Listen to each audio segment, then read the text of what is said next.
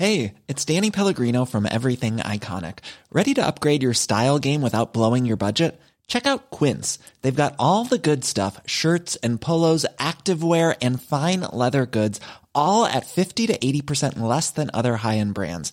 And the best part? They're all about safe, ethical, and responsible manufacturing. Get that luxury vibe without the luxury price tag. Hit up quince.com slash upgrade for free shipping and 365 day returns on your next order. That's quince.com slash upgrade.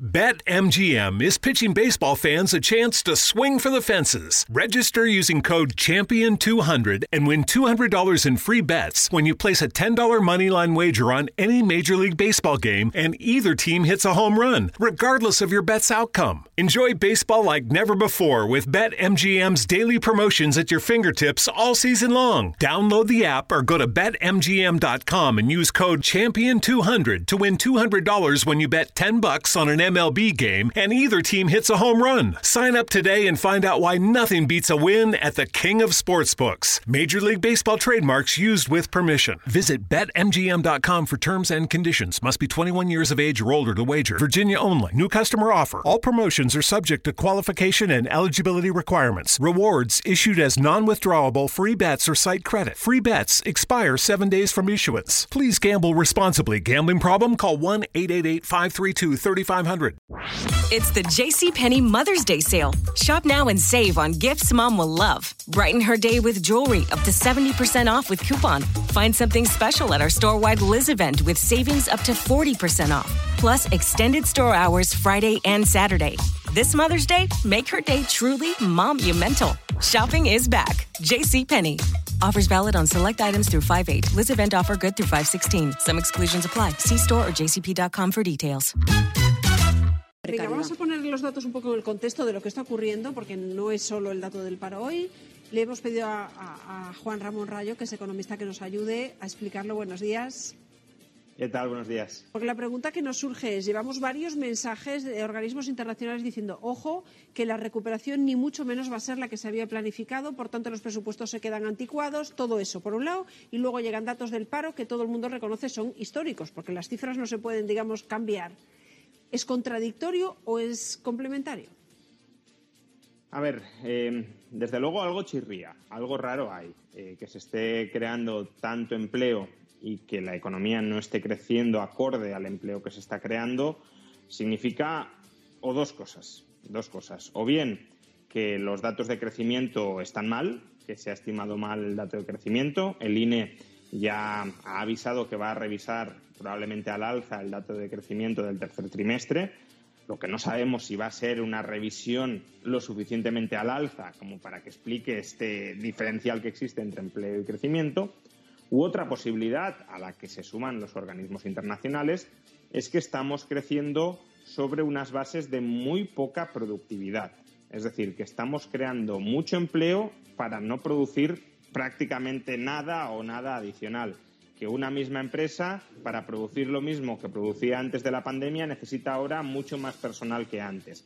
Desde luego, si fuera este último escenario, que lo confirmaremos conforme pasen los meses y el INE afiance sus estimaciones de crecimiento, sería un escenario catastrófico para la economía española porque significaría que el mal endémico de la economía española, que es el estancamiento de la productividad, no ha cambiado o incluso ha empeorado y si la productividad no sube, a largo plazo los salarios tampoco van a subir. y, seguimos sin ser suficientemente competitivos.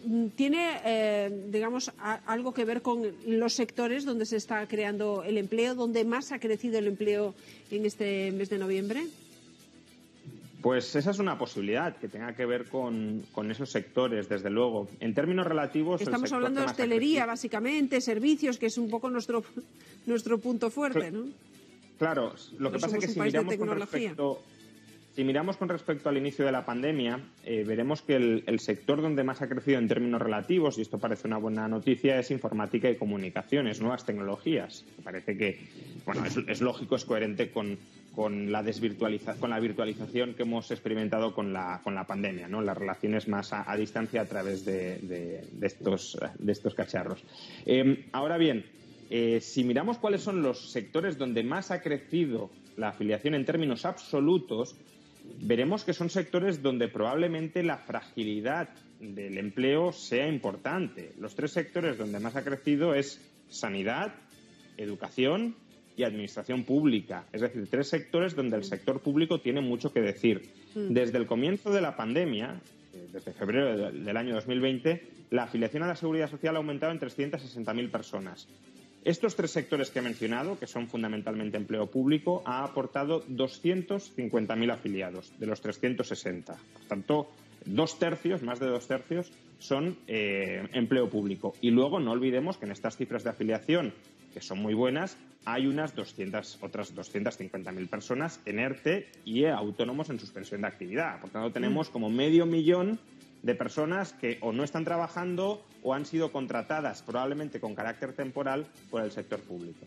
Hay otras dudas que nos generan todos esos mensajes, digamos, en los que se dice el crecimiento no está siendo el esperado. Si se puede afrontar lo que viene con unos presupuestos que se plantearon sin que hubiera subido el gasóleo, sin que hubiera subido el gas, la electricidad, lo que está detrás, que es el petróleo. A ver, eh, los presupuestos yo creo que cada vez se diseñan menos pensando en que van a reflejar el escenario macroeconómico que, contemplan en su cuadro y es más fruto de la negociación política entre las diversas fuerzas que los terminan impulsando, primero dentro del gobierno y luego con los socios parlamentarios. Que el cuadro macroeconómico no se cumpla, al gobierno al final le va a dar bastante igual. Este año no se va a cumplir ni de lejos el cuadro macroeconómico, hemos tenido presupuestos y han aplicado los presupuestos. Que no se cumpla el cuadro macroeconómico al final es problemático en la medida en que los ingresos no aumentan tanto como tú anticipabas y los gastos probablemente no se moderen tanto como tú anticipabas. Es decir, va a mm. haber más déficit y por tanto más deuda.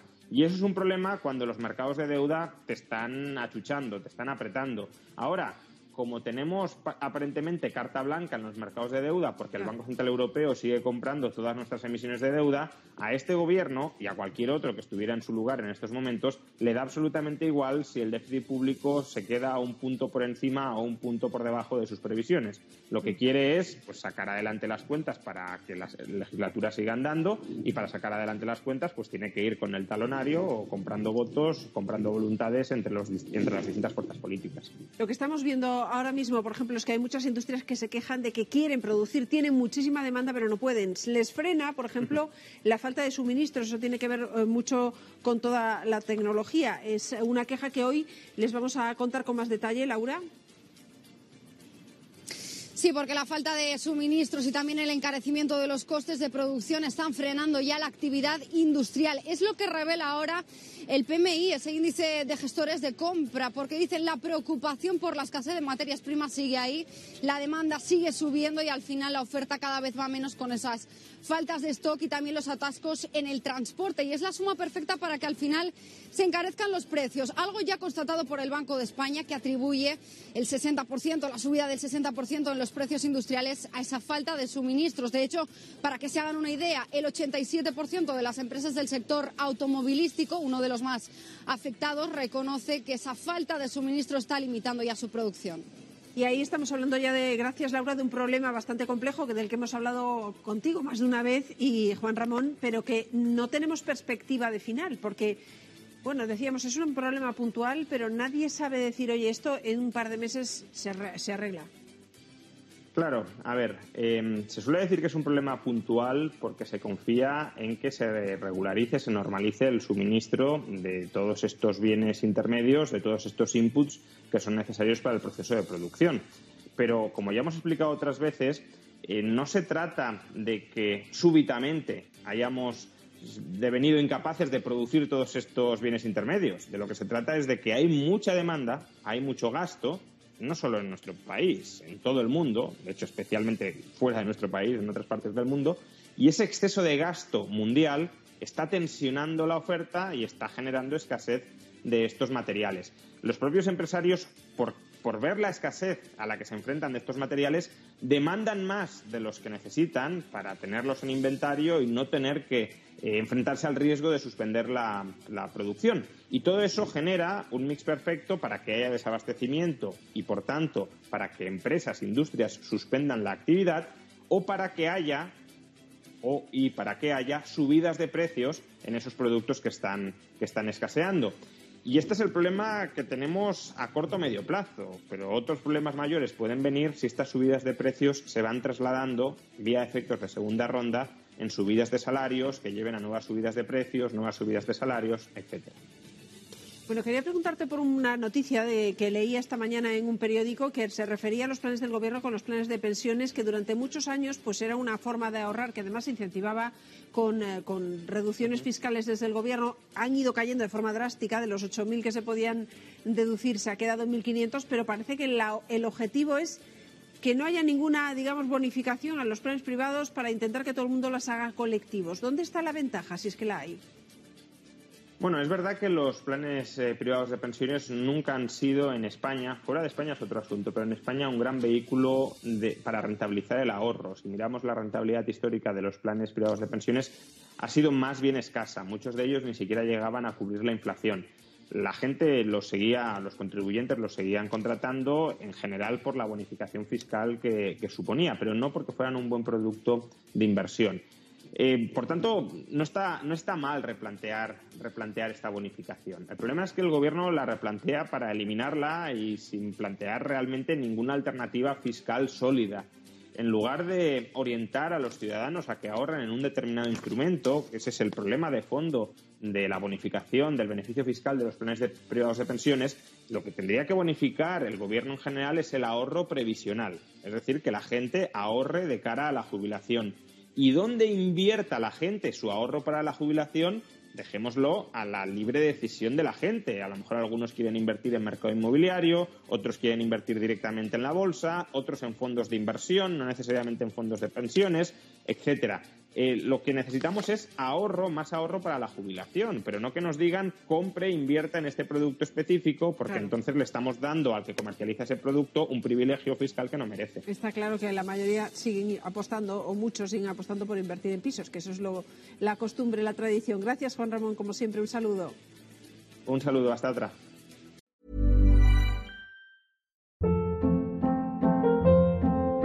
Hold up. What was that? Boring. No flavor. That was as bad as those leftovers you ate all week. Kiki Palmer here, and it's time to say hello to something fresh and guilt-free. Hello Fresh. Jazz up dinner with pecan-crusted chicken or garlic butter shrimp scampi. Now that's music to my mouth. Hello Fresh. Let's get this dinner party started. Discover all the delicious possibilities at hellofresh.com.